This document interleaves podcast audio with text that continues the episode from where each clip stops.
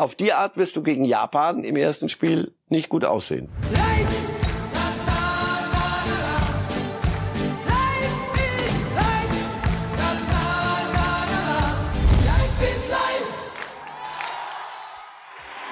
Wir sehen zwei Männer, die sich ganz nah sind. Roger Federer und Rafael Nadal weinen gemeinsam zum Abschied des Schweizer Tennishelden. Bewegende Szenen am Wochenende in London und wir reden über diese beiden Männer. Wir reden auch über zwei Männer, die sich nicht ganz so nah sind, Uli Hoeneß und Andreas Rettich. Sie werden es mitbekommen haben. Also viele Männerthemen und da brauchen wir jemanden, der das einordnet und den haben wir hier im Studio. Marcel Reif, schönen guten Morgen. Ich nehme es mal neutral. Guten Morgen. Das ist in Ordnung. Bevor wir gleich über Uli Hoeneß und seinen gestrigen Anruf beim Doppelpass sprechen, Herr Reif, haben Sie auch Erfahrungen während Ihrer Kommentatoren- oder Expertenzeit mit spontanen Hoeneß-Anrufen gemacht? Wie lief das ab? Doch, als ich da mal auch saß im, im Doppelpass, da rief er auch mal an in die Sendung. Also er guckt sonntags und in, ich sag nicht in regelmäßigen Abständen, aber in, in Abständen beteiligt er sich äh, dann via Telefon an der Diskussion. Und in Ihrer Zeit als Kommentator, wo Sie auch viele Bayern-Spiele kommentiert haben, und Ihnen sagt man ja immer nach, die Dortmund-Fans sagen, der ist zu Bayern pro und die Bayern-Fans sagen, der ist zu Dortmund pro. An der Stelle müsste, hätte die Diskussion immer beendet sein können, weil da muss doch ein Fehler im System sein, aber, oder alles gar nicht mal so falsch. Ja, ja, hatte ich natürlich auch, weil äh, ich kenne ja ohnehin, wir konnten uns ja nicht aus dem Weg gehen über 30 Jahre und deswegen, wir hatten da schon ein ganz normales Verhältnis miteinander und eine Gesprächsbasis. Und die hat er auch genutzt, auch telefonisch. Also du stehst in der Küche, fummelst irgendwas, dann klingelt das Telefon und dann sagst du, Uli, guten Tag, wie geht's? Antwort, das spielt jetzt keine Rolle, sondern was ich dir sagen muss. Und dann gibt's aber aus der Abendkasse mal so am Stück. Und das nimmst du mannhaft, dann sagst du artig deine Meinung, es sei denn, du hast richtig missgebaut. Dann kann man ja dann sagen, sorry, hey, du, da lag ich falsch. Aber du sagst deine Meinung und es endet mit beste Grüße an die Gattin. Wunderbar. Und es bleibt auch nichts übrig. Also das gebe ich ihm immer. Gesunde Diskussionskultur. Und ansonsten ja, was, was legt jeder seine Diskussionskultur. Wenn es zu, zu der Sache hilft, dann sehr gern. Gut, also sprechen wir konkret über das, was sich gestern ereignet hat bei den Kolleginnen und Kollegen vom Doppelpass. Dort war zu Gast Andreas Rettich, zuletzt beim Drittligisten Viktoria Köln gewesen, aktuell ohne Job in der Fußballbranche und der hatte dort kritisiert, ja, dass die Bayern mit Qatar Airways einen Werbedeal haben und auch nochmal darauf hingewiesen auf die schlechten Arbeitsbedingungen vor Ort in Katar, auch im Rahmen der Stadionbauten. Und dann, ja, dann klingelte das Telefon und Uli Hoeneß meldete sich und wir wollen uns mal den ersten Ausschnitt hier gemeinsam anschauen und anhören. Das muss sich der Herr Rettich mal überlegen dass dieses ewige Sticheln, die Entscheidungen, da kann man jetzt geteilter Meinung sein vor zehn, zwölf Jahren, als die WM vergeben wurde. Das ist wieder was anderes. Aber jetzt ist es nun mal so. Und eines ist auch klar. Den Arbeitern in Katar geht es durch die WM besser und nicht schlecht. Und es sollte man endlich mal akzeptieren und nicht ständig, ständig äh, auf die Leute draufhauen. Denn nur durch die Diskussion, dadurch, dass der Herr Scholz dahin fährt, dass die Nationalmannschaften dahin fahren, wird es auf die Dauer besser. Und wenn wir demnächst nirgends mehr irgendetwas kaufen oder zusammenarbeiten, mit Ländern, wo die, wo die, wo die Menschenrechte nicht so gehandhabt werden wie bei uns, gibt es eine Statistik, dass 83 Prozent der Länder auf der Welt die Menschenrechte nicht so behandeln wie wir dann können wir unseren Laden zuspannen. Und das sollten all die Schlaumeier sich mal überlegen, die so, so, so unglaublich katastrophal argumentieren wie Sie. Vielen Dank. Also das äh, der erste Aufschlag von Uli Hoeneß. Bleiben wir bei den Inhalten und nicht, ob man Uli Hoeneß mag oder nicht. Hat er recht, dass sich was verbessert für die Arbeiter, weil auch die Nationalmannschaft hinfährt? Das hoffe ich, das weiß ich nicht. Dann müsste ich ja hingehen jetzt und müsste eine intensive und ungestörte Studie anlegen können. Ich hoffe es. Ich hoffe, ich neige auch zu der Sichtweise, schrittweise zu versuchen, auf Dinge einzuwirken von außen. Und nicht mit einer Maximalforderung, denn wie gesagt, dann muss ich, muss ich ganz wegbleiben. Aber ich habe gestern die Bilder von Herrn Scholz da gesehen. Wenn Sie das mir dann zu billig, dass man sagt, ah, ihr wollt Gas haben, weil es euch kalt wird im Winter und dann, dann geht ihr hin oder so. Das ist schnell mit dem Finger gezeigt. Ich unterstelle allen Beteiligten Redlichkeit. Ich unterstelle den Kataris, dass sie die WM wollten, auch um ihr Image zu verbessern, dass sie sie gekriegt haben. Ich hoffe allerdings und glaube auch, dass es schrittweise Veränderungen geben kann durch eine solche WM und auch durch die Zusammenarbeit. Wie gesagt, ich kann mit Maximalpositionen furchtbar wenig anfangen. Die, das, was Hönes hier geäußert hat, fand ich nachvollziehbar. Wir haben noch einen zweiten Ausschnitt von Uli Hoeneß, wo er gleich am Anfang einmal auf Rettich losgeht. Wir hören rein. Aber ich möchte dem Andreas Rettig, dem König der Scheinheiligen, mal sagen, ob er denn jetzt im Winter irgendwann auch äh, nicht mehr so warm duscht, ob er auch äh, das Gas, das wir demnächst aus Katar beziehen und vielleicht sogar das Öl aus äh, Saudi-Arabien, was ich jetzt nicht so gut fände, ob er, ob er sich da schon mal Gedanken gemacht hat. Und zwar, und, und noch ein weiteres Argument. Als in Afghanistan die Problematik war, da sind die ganzen deutschen Leute und die, die, die, die, die Beamten und die Leute, die uns zugeholfen haben dort, sind über Katar und nur mit großer Hilfe von Katar überhaupt ausgeflogen worden diese Scheinheiligkeit, Herr Reif, die Höhnes beklagt, dass dem Sport immer sehr, sehr viel Erwartungen aufgebürdet werden. Ihr dürft das nicht, ihr dürft das nicht, während auf der anderen Seite sowohl die deutsche Politik Geschäfte macht äh, mit der Region, äh, Katar ist beteiligt an der Deutschen Bank und an VW unter anderem. Ist das was, wo Sie sagen, da hat er recht, da müssen wir aufpassen, dass wir vom Sport nicht mehr erwarten als von Politik und Wirtschaft oder kann man vom Sport mehr erwarten, weil er eben in der Symbolik so viel Kraft haben kann?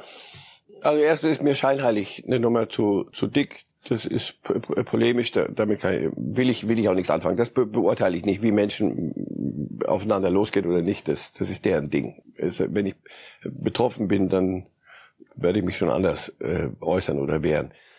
Nein, der Sport ist, das ist wie im der Sport ist wie im richtigen Leben auch. Natürlich kann der Sport, fährt man hin und, und setzt Zeichen. Wir hatten jetzt diese Binnendiskussion, die war mir auch ein bisschen sehr deutsch und sehr hier bei uns geführt. Hilft es wirklich den Menschen dort? Und nur, wenn Sie, mir geht's, am Ende interessiert mich wirklich nur, wie geht's den Menschen in Katar nach dieser WM? Geht es ihnen da besser oder schlechter? Afghanistan, alle sind raus ist es wirklich besser geworden für, für die, für die Mädchen und für die, für die Frauen dort und insgesamt die Menschenrechtssituation. Ich war mal in Nordkorea drei Tage. Das ist völlig abgeschottet. Da, da kann weder der Sport noch sonst irgendjemand irgendwelche Zeichen setzen. Wenn Sie da hinfahren, sagen um Gottes Willen. Aber da kann man gern sagen, no, mit Nordkorea will ich nichts zu tun haben. Geht es den Menschen dadurch besser? Ich habe dort Menschen gesehen, denen geht's nicht, nicht gut. Das ist eine, eine Diskussion, die werden wir ewig äh, führen. Aber in der Tat, den, den Sport jetzt nach vorne zu schieben und zu sagen, so, aber ihr macht es bitte mit der reinen Lehre. Die reine Lehre gibt es erfahrungsgemäß nur in Büchern. Und mir ist das gelebte Leben wichtiger. Und das muss jeder dann für sich entscheiden oder Verbände müssen äh, es entscheiden. Und noch ein Satz. An welcher Stelle der Diskussion sind wir? Äh, gehen wir zurück auf die Entscheidung pro WM nach Katar? Da können wir gern drüber reden. Macht es Sinn. Aber auch dort hätte ich gesagt, niemals im Leben. Wir Schurkenstaaten oder was, wie, wie immer man irgendwelche Länder bezeichnen möchte, kriegen niemals eine WM. Dann bleibt Nordkorea auf ewig Nordkorea. Oder sagst du, wir müssen die WM nach Nordkorea geben? Nein, ist mir auch zu viel das ist nicht so einfach. So eine Diskussion zu führen, so ex cathedra, ist, ist mir zu, zu billig von, von allen Seiten. Und trotzdem sind wir uns einig, es ist gut, dass sie geführt wird. Das, das ist das Beste daran. Sicherlich ja. außer Frage. Und wir wollen auch einmal reinhören, wie Andreas Rettich die Angriffe von Uli Hoeneß gekontert hat. Es überrascht mich nicht, dass Sie so argumentieren, Herr Hoeneß, äh, als Botschafter von Katar. Ich meine, Sie sind seit Jahren ja äh, verbunden mit dem äh, Hause. Äh, deswegen, äh, dass Sie da pro domo sprechen, das, das äh, überrascht jetzt nicht ja, äh, in der Frage. Die Beispiele, die Sie genannt haben, sind deshalb nicht zielführend, weil die haben alle keine Weltmeisterschaft ausgetragen, ähm, wie es jetzt Katar der Fall ist. Und man sieht ja, dass dieser lange Weg der Kataris auch bei Ihnen verfängt, was das Thema Sportswashing angeht. Also Sportswashing, das ist dieser Begriff, der dann immer wieder genannt wird. Muss man sagen, sobald jemand auch positiv über diese Region spricht. Also damit ist gemeint, dass eben diese Länder sich mit ihrem Geld, das sie haben, versuchen, das Image zu wandeln und eben Sportereignisse, die meistens mit sehr positiven Emotionen und Besuchen aus der ganzen Welt mhm. verbunden sind. Sehen Sie dieses Sportswashing bei Katar? Ist das Strategie, um ein besseres Image zu bekommen, wenn ja. Sie sich um so eine WM bewerben? Ja, aber selbstverständlich. Und an uns liegt es doch zu, zu sagen, so, das ist euer Image, ja.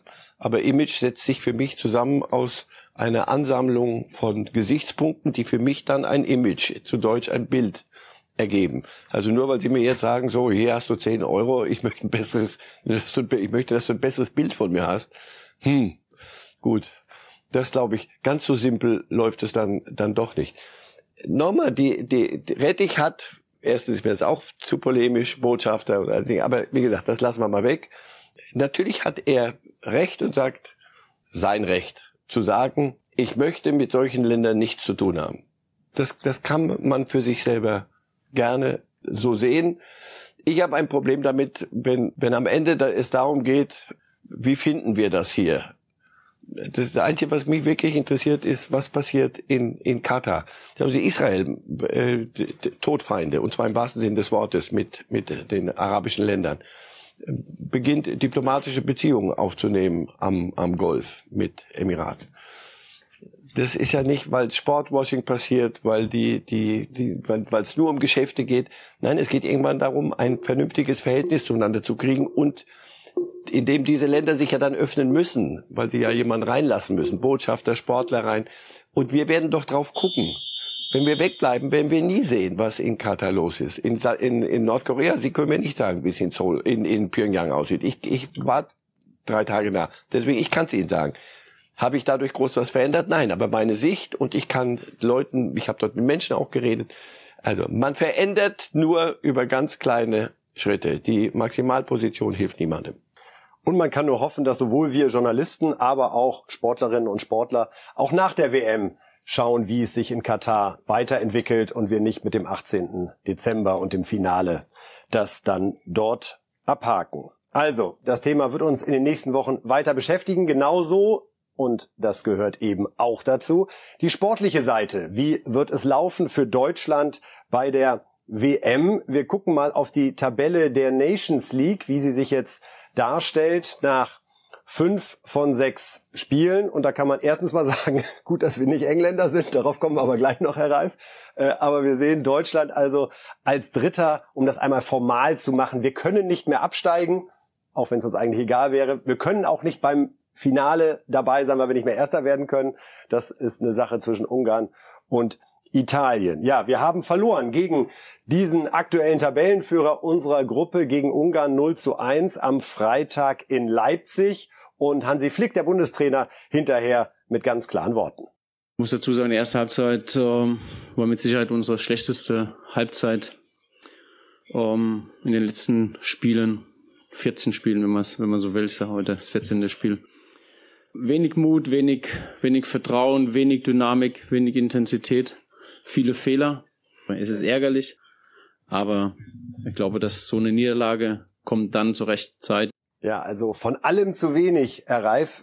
Mehr kann man nicht vermissen lassen als das, was Hansi Flick dort aufgezählt hat. Wie viel Bayern-Krise steckte in diesem 0 zu 1? Vier Spieler waren in der Startformation. Kimmich, Gnabry, Müller und Sané. Und diese Diskussion, die sich jetzt zieht, was ist mit den Bayern? Was haben Sie da wieder erkannt am Freitag von den Spielen, die der FC Bayern unter anderem zuletzt in Augsburg mit dem 0 zu 1 abgeliefert hat? Naja, weil es doch schon ein bisschen blauäugig ist zu sagen, so jetzt kommen die von der, vom Verein zur Nationalmannschaft, dort äh, steigen sie in ein. Hat manchmal schon funktioniert. Ja, zuweilen. Bei dem einen oder anderen. Aber wenn eine Mannschaft so im Moment mit sich selber zu tun hat wie die Bayern und dann so viele Spieler dahin gehen, dass das dann nur durch ein warmes Bad oder ein paar Steigerungsläufe gleich äh, besser wird Ach, es fehlte insgesamt an, an, an Einstellung bei dem Spiel. Das lag nicht nur an den Bayern-Spielern. Die haben das Spiel nicht allein verloren, sondern alle, die da waren. Ich, ich habe kaum jemanden gesehen, wo ich gesagt habe, boah, der will aber heute richtig mal zeigen, dass die Nations League ganz wichtig ist. Wir werden nachher noch über England sprechen. Es gibt Länder, die nehmen das ernster und das sind in der Regel die kleineren, weil sie da eine Bühne und was gewinnen können. Also wenn Ungarn es schafft, die sind nicht bei der WM dabei im Übrigen. So, jetzt. Was es fast noch schlimmer macht, ehrlich gesagt, dass so, wir ja, ja, aber wie gesagt, noch ist aber das kein WM-Spiel. Äh, das war nicht gut. Die, die Hoffnung äh, kann man haben, so wie, wie Flick das sagt, das war zur rechten Zeit. Na, hoffen wir mal, dass äh, sich dann Schalter umlegen lassen. Wenn Mannschaften sich die Spieler aussuchen, die sie für wichtig und für weniger wichtig halten, dann kommt man gern mal in eine Bayern-Situation. Was für das heutige Spiel gegen England eine ganz gute Nachricht ja. wäre. Herr Reif, wir haben am Freitag hier in der Sendung auch über Kimmich mhm. gesprochen. Als ich Sie gefragt hatte, wer spielt neben Kimmich, Gündogan oder Goretzka, antworteten Sie sinngemäß, na ja, äh, vielleicht spielen ja auch zwei ganz andere. Äh, diese Diskussion hat sich jetzt äh, fortgesetzt. Philipp Lahm hatte sich äh, im Bayern Insider äh, dazu geäußert und sagte, er muss an seiner Denkweise arbeiten, einen Tick defensiver denken. Am defensiven Zweikampf kann er noch arbeiten. Das fand ich für Philipp Lahm Verhältnisse gegenüber einem Bayern-Spieler schon ungewöhnlich klar. Gut, also das ist Thema Philipp Lahm, über den reden wir nicht. Wir reden über Kimmich gerade. Lahm hat das in der Tat, er hat auf etwas hingewiesen. Aber ich, man kann es auch positiv umdrehen. Kimmich ist einer von den Spielern, die sagen, wenn was nicht läuft, geht zur Seite, dann mache ich es halt alleine. Gattuso früher, der Italiener, der war von Mailand, der war so. Non den, ja, dem hast du ins Gesicht geguckt, da wusstest du, boah, der will das heute alleine gewinnen. Und der hat das oft genug hingekriegt, nicht er alleine, aber plötzlich haben die anderen gesagt, puh, dann kriege ich ja Ärger mit, aber richtig Ärger. Kimmich ist, ein, ist noch jung, aber er ist einer von denen, die überall anpacken wollen. Das führt zuweilen dazu, dass er überall Dinge auf dem Platz tut. Das ist im heutigen Fußball auf dem Niveau, wenn es dann gegen wirklich starke Gegner geht, nicht immer förderlich. Das ist gut für die Einstellung, das ist gut für die Stimmung im intern, das meine ich positiv. Aber es ähm, rüttelt ein wenig am, am Gebilde, am taktischen, mannschaftstaktischen. Und da, glaube ich, wird er noch ein bisschen zuweilen sachlicher werden müssen. Und dann pass auf, dann ich halte aber erstmal die Position. Die Position, die er hat, erlaubt wenig Lücken. Sechser Position vor der Abwehr bringen dann die Kollegen hinter dir in große Probleme. Insofern ja, aber noch sehe ich es positiv. Lothar Matthäus hat einmal dieses Gedankenspiel fortgeführt und gesagt, man könnte natürlich Kimmich in der Viererkette rechts spielen lassen und stattdessen Gündogan, Goretzka und Musiala im Zentrum aufbieten. Klingt irgendwie auch vielversprechend, ja. aber Sie glauben, dann darüber ist Kimmich hinweg. Das würde er auch nicht akzeptieren, oder? Nochmal wieder rechts in die Viererkette. Die sind doch alle so verliebt in diese zentrale Position, wenn sie einmal das Ja, frag nach bei Philipp Lahm äh, früher. Das war ähnlich. Du würdest ihm aber das nehmen, was er an einem Tag, wo es gelingt, seine Art zu führen, über Beispiel. Das ist ja nicht einer, der sagt, so jetzt hören Sie mir mal zu, jetzt machen wir es so und zeigt dann mit dem Finger, andere sollen, sondern er rennt, wie gesagt, selber, wie ich finde, zu viel zuweilen. Äh, aber das würden Sie ihm nehmen, auf der, auf der Außenposition. Dazu ist er im Zentrum zu wichtig. Ein Kimmich in, in Topform, was er zurzeit auch nicht ist, wie einige Bayern-Spieler, mental oder wo, wo, wo auch immer das herrührt, wenn er in Topform ist, ist er an der, auf der Sechserposition einer der besten, die es gibt. Aber ich sehe, Sie halten fest an dem Plan oder würden weiter unterstützen oder es gerne sehen, ohne anmaßend zu klingen, wenn Kimmich weiterhin auf der Position spielt, auf der er jetzt in den Grundsätzlich ja. Und wenn er nicht in Form ist und ein anderer besser in Form ist, glaube ich nicht, dass er ein Säulenheiliger ist, den du nicht verrücken darfst. Das, dann wird er halt mal nicht spielen, wenn das Formtief anhalten sollte.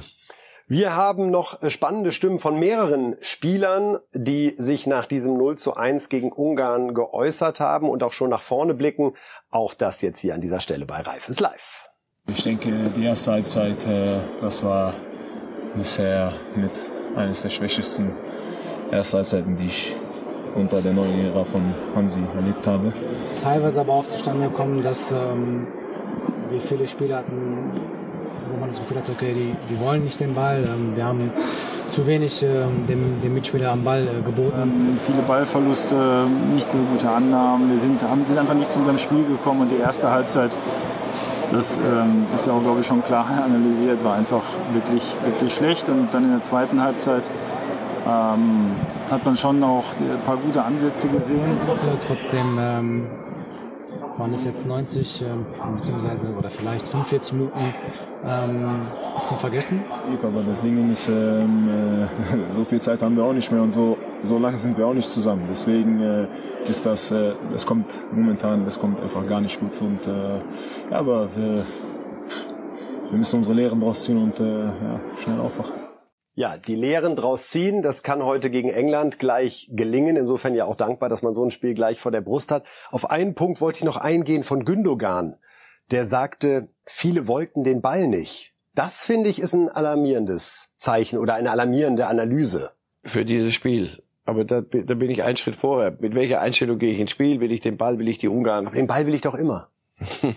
es sei denn, ich sage, ach, ob ich den jetzt habe, den Ball heute oder nicht, das ist, wen interessiert das doch? Menschen gucken zu und dann kommt ein Gegner, für den das ein ganz, ganz, ganz wichtiges Spiel ist.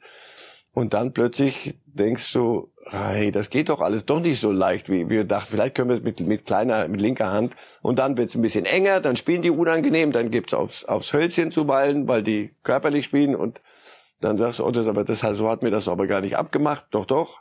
Ach so. Ach. Hätte da ein Goretzka gut getan, der ja Corona-positiv fehlte, genau wie Manuel Neuer mit seiner aber, Körperlichkeit. Aber tausendprozentig. Jeder, der nicht gespielt hat, war, gewinnt am Ende immer jedes Spiel. Wenn so eins war das aus der Kategorie. Ne? Wer da nicht so dabei war, kann sagen, sehr gut. Eines dieser Spiele, wenn du nicht dabei warst, bist du erster Sieger. Ja, also Nochmal, aber ähm, Rüdiger hat natürlich auch recht. Äh, sorry Jungs, wie viel, wie viel Vorbereitungsspiele, wie viel Tests vorne und Test muss dann doch schon ziemlich mit einer vernünftigen Anordnung passieren. Das heißt also, so wollen wir ungefähr auftreten. Das war das drittletzte Spiel, oder? Vor, bevor die WM Genau, und eigentlich das zweitletzte Ernste, denn man spielt dann nochmal gegen den Oman kurz vorher, bei allem Respekt, aber das wird dann eher eine Bewegungseinheit verbunden. Also gut, na ja, hoffentlich oder auch nicht. Aber das ist dann, das, das müssen wir also auch schon wegstreichen. Also was, wie viel ja. haben wir dann? Auf die Art wirst du gegen Japan im ersten Spiel nicht gut aussehen, wie gegen jetzt, wenn man so spielt wie gegen Ungarn. Die schauen wir uns gleich noch an. Wir wollen einmal kurz sprechen, Herr Reif, noch über den Gegner von heute.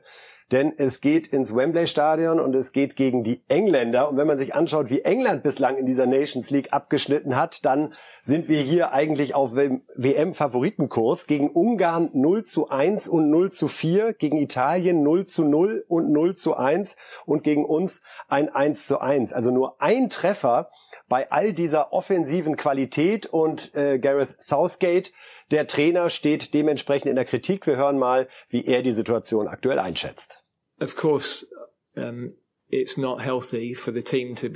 Natürlich ist es nicht gesund für das Team mit den ganzen Nebengeräuschen um sie herum. Ich verstehe das. Es liegt an mir, Verantwortung zu übernehmen, ihnen zu erlauben, frei zu spielen. Ich will, dass sie diese Freiheit spüren. Das wissen sie auch. Wir sprechen dauernd darüber auf dem Trainingsplatz. Ich will die Fans bitten, hinter der Mannschaft zu stehen, wie sie mit mir am Ende umgehen, ist nochmal etwas komplett anderes. Aber das ist die letzte Möglichkeit für die Fans, die Jungs vor der WM zu sehen. Wir müssen zusammenhalten und haben nur Erfolg, wenn wir in die gleiche Richtung arbeiten.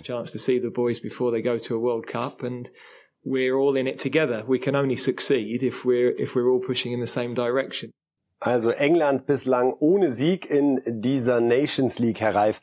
Ist es für Sie vorstellbar, einmal durchgespielt. Es gibt heute einen klaren deutschen Sieg, dass England wirklich vor der WM noch den Trainer wechselt? Nein. Das werden sie nicht tun, das wäre auch Wahnsinn. Weil Na gut, Wahnsinnsaktionen sind jetzt nicht das, was wir nie sehen im Fußball. Ja, aber ich erinnere kurz also, an Thomas Tuchel und Chelsea, um ja, den Bogen schon mal aber so, so viel, so viel Sachverstand mag ich in England, im Mutterland des Fußballs, dann doch noch, noch sehen. Also so kurz vor, vor der WM wechselt man nicht, nicht den Trainer. Aber dass das alles nicht hilft, nur nochmal, auch das ist Nations League. Sie werden absteigen. Es, für England zählt es bei dieser WM, weil sie noch immer oder wieder eine Generation haben von jungen Spielern. Das ist faszinierend. Wie kann das sein, dass die diese Offensive jetzt, ob jetzt Nations League oder nicht, sagen wir einfach in diesen fünf Länderspielen, überhaupt nicht übersetzt bekommen? Gute Frage. Einstellung, Nations League, hm, Ist es das wirklich? Kommt da nicht noch Aber eine die WM? WM steht unmittelbar vor der Tür und genau Ja. dieser Druck, den wir gerade beschreiben, wir sind eigentlich eine goldene Generation, wenn man so sagen will. Die Europameisterschaft im letzten Jahr, die hätte es eigentlich schon sein sollen mit der ja. Krönung. Aber da waren sie, sind sie weit gekommen wenigstens und nicht schon, wie so oft, sehr früh raus gewesen. Die WM zählt, nicht das, was bis dahin. Nach dieser WM, dann allerdings mit Gareth Southgate, wenn die auch nicht vernünftig erfolgreich nach englischem Prinzip, das sollte dann doch schon Viertelfinale. Viertelfinale, aber ist das Minimum, wenn plus. Wenn das nicht rauskommt, dann wird man einen, einen neuen Trainer in England haben. Aber bis dahin Warum haben sie es in der Nations League nicht hingekriegt? Warum? Weil sie, weil sie alle drei Tage, in der, alle zwei Tage in der Liga spielen, weil die Topspieler bei großen Vereinen spielen. Die spielen dann auch noch internationale Wettbewerbe. Und dann steht die WM vor der Nase und dann, äh, die, die EM war doch gerade erst und dann kommt so eine Nations League. Und dann kriegen sie es offenbar kollektiv nicht hin, sondern sagen, hey, muss ich das auch noch spielen? Und so sieht das dann aus. Und dann fehlt ein bisschen was. Und dann kommt Ungarn daher und sagt, bei uns fehlt's an nichts. Wir freuen uns, gegen England zu spielen. Deswegen heute Abend haben wir so ein bisschen Prestige losgelöst von der von der Nations League. Beide werden sie nicht gewinnen. England wird absteigen. Großer Gott. Vielleicht, oh, Vorsicht, wir wären auch schon mal fast eigentlich abgestiegen, aber dann kommt Wildcard um die Ecke. Wurden schnell die Regeln geändert. Ja, ja, ja. Letzte Also- These, Herr Reif, zu dem Thema. Ich glaube, Klopp oder Tuchel werden in diesem Jahrzehnt noch England-Trainer. Das wäre spannend, dass sie sich, sie haben ja schon mal einen Italiener gehabt, aber dass sie sich in Deutschland das holen. Ja, sie haben einen guten Ruf in, die, in diesem Land. Die Frage ist, hat Klopp Lust, englischer Nationaltrainer zu werden oder Tuchel? Könnte ich mir Eigentlich glaube ich, eigentlich, ja, also ich, je mehr ich drüber nachdenke, so auf dem Pferd war ich noch nicht, aber jetzt muss ich mich draufsetzen. Reiten wir damit genüsslich in Wir die werden's Gerüchte, verfolgen. äh, zum Gerüchtehorizont sozusagen. Also Tuchel, Klopp. Wir schauen, wie es weitergeht, sind natürlich gespannt, wie England gegen Deutschland heute spielt. Beim nächsten Reifes Live-Aufschlag am Freitag um 8 Uhr wird auch das Thema sein. Marcel Reif hat es gerade schon angesprochen. Unsere Gegner in der WM-Gruppe werden uns so einen Auftritt wie am Freitag ebenfalls nicht verzeihen. Wir gucken einmal auf die drei Paarungen, die wir sicher haben bei diesem Turnier, muss man ja sagen, nachdem wir 2018 äh, schon Holla, genau holla. nach dieser Vorrunde uns verabschiedet haben, ohne da irgendwas anzudeuten, wollen wir nicht beschreien. Also 23.11.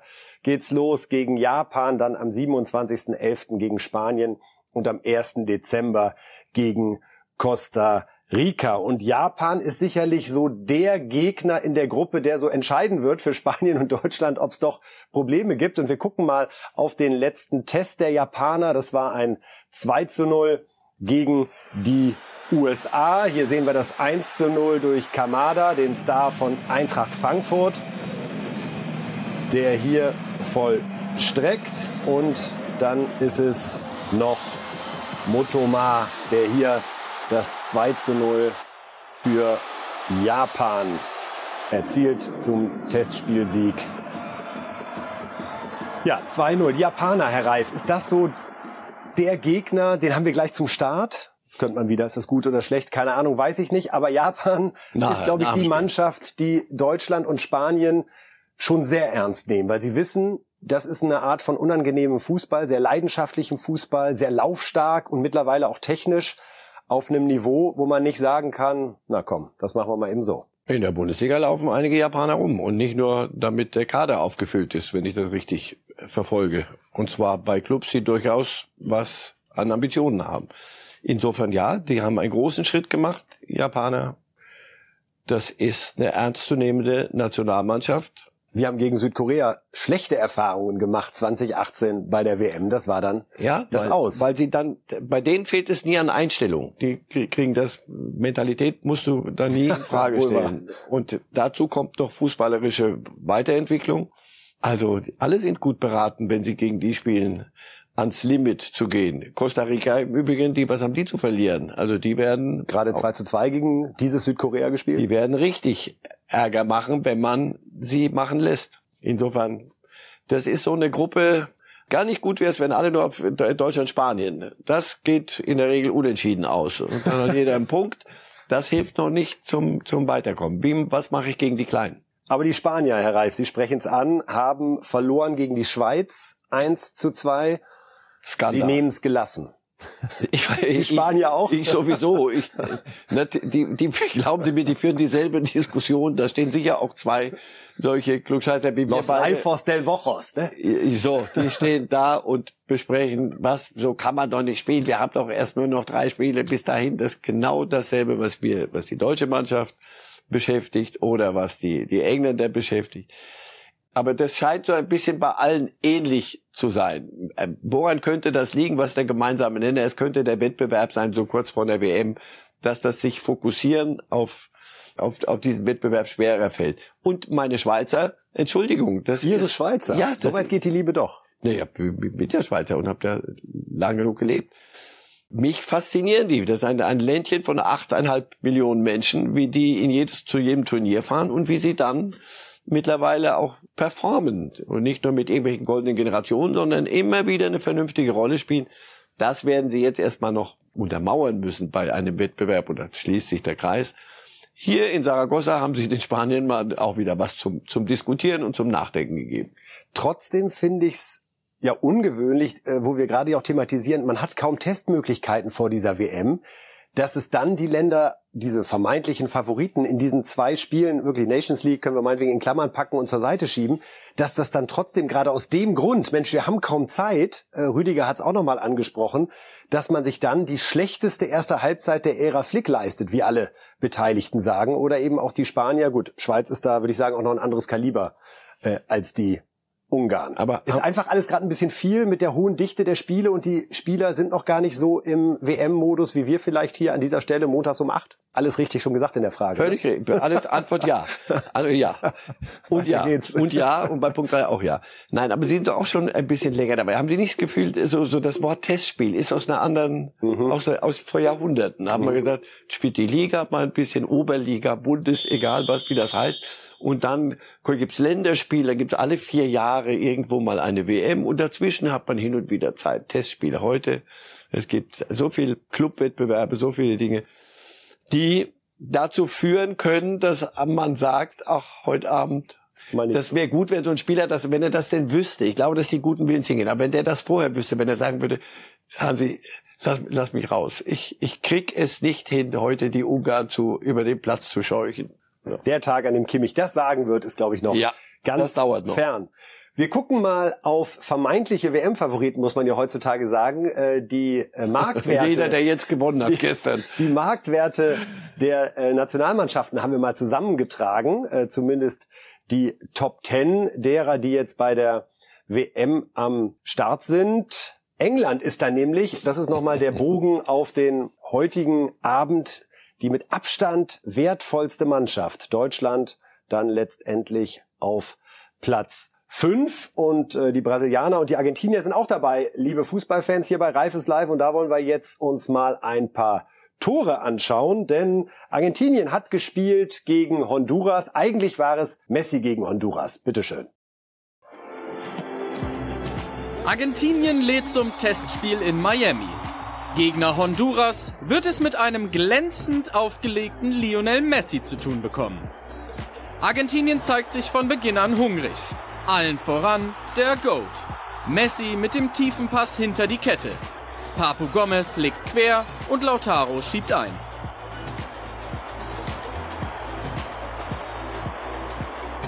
Kurz vor der Halbzeit Messi quasi mit dem identischen Pass in den Strafraum auf Lo Celso. Der ist nur per Foul zu stoppen und so darf der Chef höchstpersönlich aus 11 Metern auf 2 zu 0 stellen. In der zweiten Halbzeit dasselbe Bild. Spiel auf ein Tor. Alvarez scheitert in der 60. noch an Torhüter Lopez. Messi hingegen zeigt im Anschluss, wie man den Goalie auch überwinden kann. Den Fehler eiskalt ausgenutzt und der Abschluss ist dann einfach Messi-like. Was ein Traumtor. Ein Messi-Moment gibt es noch. Der Seitfallzieher wollte heute aber nicht gelingen. So bleibt es bei einem klaren 3 zu 0 Erfolg und einem Messi-Statement zwei Monate vor Beginn der Weltmeisterschaft. Also die große Messi-Show, Bewerbungsvideo, oder? Als wenn er noch ja. mal irgendwo hin will und kurz zeigt, hallo, wenn ihr noch jemanden sucht, der es doch noch drauf hat im linken Fußgelenk. Ja, hat aber auch nach dem Spiel gesagt, er fühlt sich insgesamt jetzt auch wohl und auch in Paris mhm. angekommen. Und das ist ein Spieler, der in einem unfassbaren Fundus, äh, zu diesem unfassbaren Fundus an, an Können auch Stimmung und, und Wohlbehagen braucht mit Verlaub, das war gegen Honduras. Äh, ich glaube, bei der WM gegen stärkere Gegner, mit allem Respekt, wird es, wird eine Messi-Show nicht reichen. Das würde ich dann doch schon meinen. Deswegen, das ist die große Frage. Argentinien, du weißt wirklich nicht, was läuft neben Messi auf? Wer, wer ist da? Wie viele Junge sind da? Was können die schon? Kriegen die es irgendwann mal gebacken? Dass die Talente haben und Argentinien immer auf dem Teller sein muss, versteht sich von selbst. Und mit so einem Messi in der Tat Einfach schön zu sehen, dass er Freude Macht hat. Ne? Spaß ist es doch Punkt. an der Stelle immer noch. So, wer über Argentinien spricht, muss auch das Wort Brasilien natürlich in den Mund nehmen. 3 zu 0 gegen Ghana. Auch das gucken wir uns einmal an. In Le Havre treffen sich Brasilien und Ghana. Für beide WM-Teilnehmer ein ernstzunehmender Test, in dem sich Brasilien in einer Top-Frühform zeigt. Marquinhos nickt einen perfekt getretenen Eckball von Rafinha zur Führung ein. Auch in der Folge drückt Brasilien Ghana weiter tief in die eigene Hälfte. Der glänzend aufgelegte Neymar findet Richarlison und der lässt sich nicht lang bitten. 2 zu 0, tolle Direktabnahme. Brasilien macht hier kurzen Prozess, denn noch in Halbzeit 1 folgt der nächste Auftritt von der Neymar-Richarlison-Kombi. Neymar findet den Tottenham-Star am ersten Pfosten und der nickt ein. Doppelpack für Richarlison, Doppelassist für Neymar. In der zweiten Halbzeit lässt es Brasilien ruhiger angehen, wechselt munter durch und fährt einen ungefährdeten Sieg gegen Ghana ein. Auch die Brasilianer unterstreichen ihre Ansprüche, zu den Favoriten in Katar zu gehören. Also das zweite 3 zu 0 und für Brasilien gilt fast deckungsgleich das, was für die Argentinier gilt. Klingt alles super, aber man weiß nicht ganz genau, wie es dann laufen wird. So. Und das wissen sie selber nicht. Und Neymar allein wird nicht reichen. Wie viel drumherum ist, wie viel Defensive haben sie, was können sie. Was mir gefallen hat, war, dass sie wieder mit weißen Stutzen spielen. Hm. Fand das immer schade, dass dieses Bild, das ich immer von Pelé hatte, weiße Stutzen, blaue Hose, gelbes Hemd.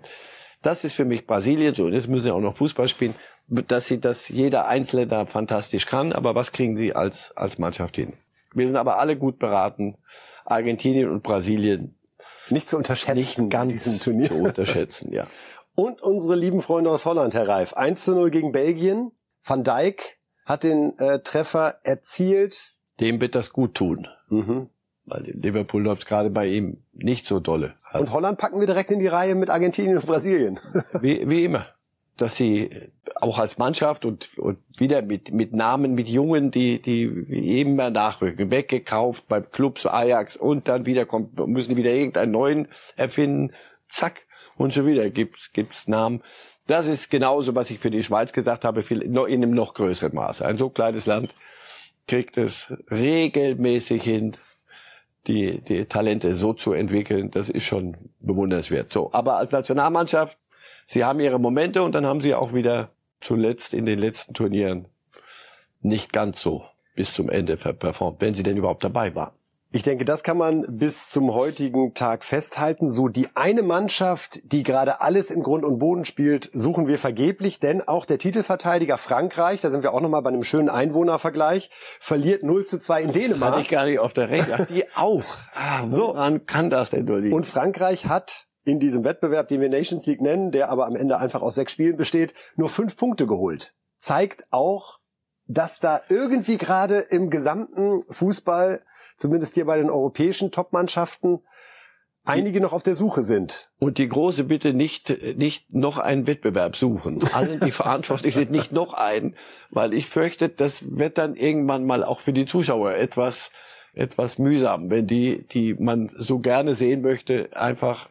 Haben Sie bei einem dieser Großen, die wir jetzt so durchgehechelt haben, bei einem das Gefühl, der kriegt's Richtung WM nicht mehr hin? Bei dem haben Sie irgendwie den Eindruck, da Aber ist, ist sehr viel Kaffeesatz. Am, am dringendsten, das was passiert ist, sind die Engländer, weil nochmal dazu sind sie seit viel zu vielen Jahren ohne irgendwas mal dagestanden und jetzt äh, kommt wieder äh, wieder eine goldene Generation. Also da ist der Druck, glaube ich, Druck. Und nur ein am- Tor in fünf. Spielen, das Ja. ist schon was Systemisches. Und die haben einen Mittelstürmer. Hallo, die haben Kane und Machen Sie nicht alle Theorien kaputt jetzt. ja, also Stimmt das ja. genau.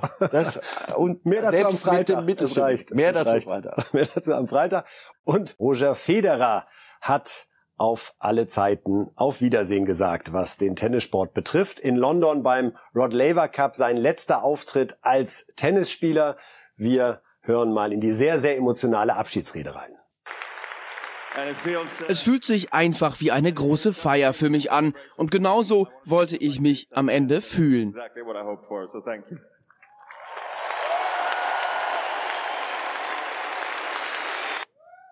Das habe ich so nie erwartet. Ich war einfach nur glücklich, Tennis zu spielen und Zeit mit meinen Freunden zu verbringen. Und jetzt bin ich hier. Es war eine perfekte Reise und ich würde es genauso wieder machen.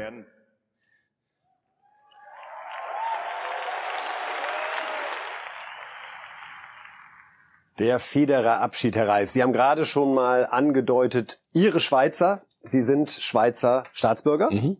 Wie ist Ihre Beziehung zu Federer? Persönlich, privat, als Sportfan? Ich weiß gar nicht, kennen Sie sich oder? Äh, ich habe ihn ein, zwei Mal getroffen und ein bisschen was geredet. Ich, ich glaube nicht, dass er mich heute als seinen besten Freund bezeichnen könnte. Ist er genauso höflich, wie Immer. man das außenstehend ja, erwartet? Ja, ja, ja. Und das erklärt vieles, warum wir hier zum Beispiel darüber reden, weil wir das Gefühl haben, hey, da geht ein großer. Und das geht über die seine unfassbar elegante Art, Tennis zu spielen, hinaus. Und das ist als, als Mensch und als Superstar, als Weltstar und wie er mit der Welt dann umgegangen ist. Das war, war immer höflich, immer immer lieb. Der, der ist Basler und ich war bei einem äh, beim Meisterfeier Basel gewandert, das letzte Spiel und wurde Meister. Ein riesen und Platz, Sturm und Jubel auf dem Platz. Und er ist ein großer FC Basel-Fan, war auf der Tribüne und dann haben, wollten die den unten mit dabei haben. Und der hatte solche, der hat gekämpft wie ein Löwe, um nicht nach vorne gedrängt zu werden, weil er da gar nichts gewonnen hatte, sondern nur er war Fan und durfte mitjubeln und der wollte, dass die Fußballspieler gefeiert werden. Das war nie jemand, der sich nach vorne gedrängt hat, der, sondern der hat über Leistung und über, über Klasse, und zwar nicht weit über das Sportliche hinaus, hat der Eindruck gemacht. Es gab im Rahmen dieses emotionalen Abschieds diesen einen Moment, über den viele sprechen und den viele für extrem bewegend halten, weil man es so einfach, ja, wenn überhaupt, äh, schon mal äh, gesehen haben sollte, nämlich Federer und Nadal, wie sie nebeneinander auf der Bank sitzen, während emotionale Bilder gezeigt werden und man sieht die Hände der beiden suchen sich, äh, während ja die Gesichter fast ein bisschen entrückt sind, weil sie so ergriffen sind äh, von der Situation, Herr Reif. Was geht Ihnen durch den Kopf, wenn Sie dieses Foto dieser beiden Menschen Helden sehen? Was mir durch den Kopf geht, ist, ich, ich gucke ja ab und zu Tennis, solange ich kann. Und bei den French Open auf Sand, wenn die beiden aufeinander ge- gedroschen haben, die Bälle, und das hörte nicht auf. Also Ballwechsel, die einfach nicht, nicht aufhört. Unser einer würde nicht mal in die Nähe des Balles dann kommen. Und wieder zurück, und wieder zurück. Und wie die sich über fünf Sätze im Staub und Rot, Sand und die, wie die sich's gegeben haben, wie sie, wie sie wichtige Spiele gewonnen haben, gegeneinander verloren haben. Und am Ende ist dann Hochachtung füreinander. Und die drückt sich aus, die dann zu Freundschaft wird. Die beiden sind, sind eng befreundet und Nadal sitzt da und weiß, der Nächste, der dessen Hand man halten wird müssen, wird, wird sicher er sein. Er ist der nächste Große, der, der dann in dieser Sportart aufhört. Also das sind zwei Große, die äh, nie vergessen haben, dass sie vielleicht auch deshalb so groß geworden sind, weil sie gemeinsam zu einer bestimmten Zeit gegeneinander immer wieder gespielt haben. Und mittlerweile dann gegen Ende hattest du das Gefühl, es ist immer miteinander, auch wenn es um Punkte gegen den Gegner geht. Da ging es um mehr, als dann Spiele zu gewinnen oder zu verlieren. Ich bringe trotzdem noch mal die Kälte der Statistik ins Spiel, Herr Reif. Wir gucken einmal auf die männlichen Tennisspieler mit den meisten Siegen bei Grand Slam Turnieren. Nadal 22, Djokovic 21, Federer 20. Unglaublich, dass alle drei gleichzeitig gespielt haben. Wie viel wäre das geworden, wenn die so halbwegs äh, schlicht formuliert nacheinander aktiv gewesen wären? Sampras dann mit 14 schon etwas abgeschlagen und Roy Emerson, der Australier, mit 12. Ich weiß, Sie hassen diese Fragen. Wer ist für Sie der Größte? Jeder hatte seine, hat, hat und hat seine Stärken, seinen Belag. Die Antwort hätte ich geben Ja, Djokovic ist sicher, ist sicher der, der perfekteste. Aber auch der unsympathischste? Das meine ich. Ich finde ihn nicht unsympathisch. Ich, ich meine das nicht bösartig, nicht ja, in seinem Auftreten, ihn, in seiner Wirkung. Ja, hat aber auch Momente, wo du denkst, ach Mensch, vielleicht ist er doch. Und großen Witz vor allen Dingen. Er kann Tennisspieler ja, imitieren wie kein anderer. Ja, und zuweilen sogar mit bisschen Selbstironie er, glaube ich, ist schon einer, der in die nächste Ära führt. Wie viel Menschlichkeit, wie viel, wie viel Emotionalität kannst du dir leisten? Wie viel Kälte braucht es, um so viel und noch weiter zu Der wird, der wird sicher die meisten gewinnen. Ob das jemand noch mal einer aufholt, weiß ich nicht. Also deswegen, ich, Menschen sind, wie sie sind. Ähm, mir reicht der da jetzt fürs erste Federer. Also da sage ich, das ist ein, ein, großer und das, das spürt man. Da geht jemand weg von der Bühne und der, der wird mir also auf der großen Bühne fehlen. Bewegend auch der Abschied, den der SV Werder am Samstag Claudio Pizarro bereitet hat. 43 Jahre ist Pizarro alt und jetzt im Weserstadion sind wirklich alle zusammengekommen, die ihn auf diesem langen, langen Weg begleitet haben. Wir gucken mal kurz auf die Stationen von Pizarro. Da stellt man immer wieder überraschend fest, zumindest mir geht es so, ich nehme den eigentlich als Bremer wahr. Ja, und wie oft er äh, aber alleine beim FC Bayern äh, gespielt hat, nämlich von 2001 bis 2007 und dann nochmal 2012 bis 2015, als das erste Triple der Bundesliga-Geschichte gelang, war er dort aber insgesamt viermal Bremen. Pizarro auch so einer, der eine wahnsinnige Wärme und Freude ausstrahlt und die Bundesliga geprägt hat. Aber was, was sagt das aus, dass er immer wieder dahin gehen konnte? Meine Mutter hat mir mal gesagt, wenn man sich verabschiedet, immer auf so, dass man jederzeit wiederkommen könnte. Dass die Tür immer offen bleibt. Also mit also Anstand. Also mit Anstand. Also ein Filou in vielem und wieder gesagt, Mensch, wenn der, wenn der alles aus sich rausgeholt hätte, wirklich, wäre der, weiß ich nicht, Weltfußballer geworden. Und heute, ich habe im Interview äh, gelesen am Wochenende, wo er selber sagt, ja, aber dann hätte ich, hätte ich nicht so Fußball gespielt. Wenn ich so fokussiert gewesen wäre und noch mehr und noch sturer an mir gearbeitet hätte, dann hätte ich das andere nicht gehabt. Diese Leichtigkeit, mit der er auch Fußball gespielt hat. Ist er, kann er beispielgebend sein? Manches an Leichtigkeit würde man sich heute bei, im Sport, auch im Profifußball wünschen. Auf der anderen Seite, wie viel kann man sich leisten heutzutage? Wie viel wie viel Kimmich musst du sein und so fokussiert.